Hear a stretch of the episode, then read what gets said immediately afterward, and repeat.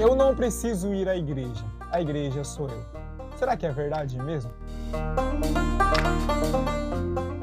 Quando Paulo fala sobre templo do Espírito, que é a base que todo mundo usa, ele simplesmente está falando no individual. Sim, é isso mesmo. Mas ele fala sobre ser moradia do Espírito de Deus, onde Deus habitaria e nos tornaria, através do poder de seu Espírito, mais parecidos com Cristo. É por isso existe uma importância aqui em ter a comunhão com o Espírito regularmente, para ser transformado por Ele, para ser também usado por Ele para a edificação e manutenção da igreja e de todos os cristãos. Tá, mas se eu não sou a igreja, quem é a igreja? Quando você for ver as cartas de Paulo, justamente em 1 Coríntios, ao qual ele fala muito sobre isso, você vai ver que ali não é eu sou a igreja, mas nós no coletivo.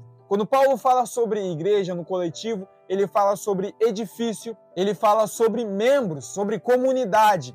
E um corpo só é possível ser saudável se existir os seus membros saudáveis.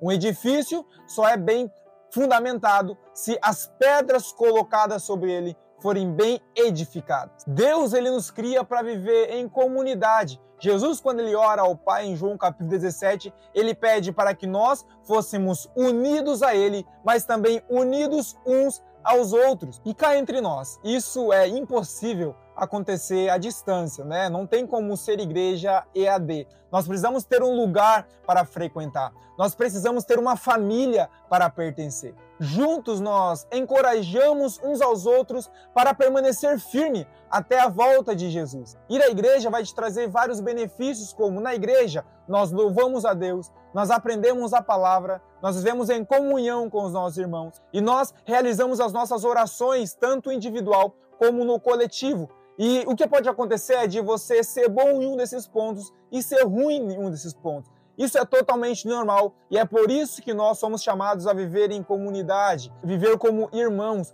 Porque enquanto um é bom em oração, o outro é bom em louvar. Enquanto um é bom em louvar, o outro é bom na comunhão, em servir à mesa, e juntos nós formamos uma família e servimos ao reino de Deus com excelência. Mas aí você pode chegar para mim e dizer, mas Jefferson, existe várias pessoas hipócritas, existe várias pessoas interesseiras, existe várias pessoas más dentro da igreja. Exatamente, existe, sempre vai existir. Agora, pense comigo, no lugar onde você frequenta, o lugar à sua volta, não existe esse tipo de pessoa?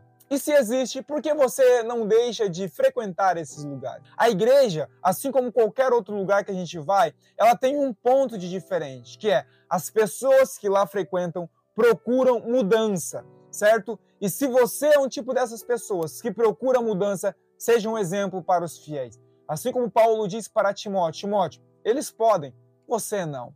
Se coloque como um exemplo. Se não tem ninguém para ser exemplo, a igreja que está à sua volta, seja você um exemplo a ser seguido, seja você uma referência de alguém sério e alguém de Deus para as pessoas se espelharem em você. Agora, o ponto aqui não é você olhar para os problemas que estão à sua volta e abandoná-los, mas sim, deixa eu te perguntar: você está disposto a amar? Você está disposto a servir o reino? Então, se posicione como membro do corpo de Cristo, como templo do Espírito Santo e deixe ser usado pelo próprio Espírito para mudar e transformar as pessoas que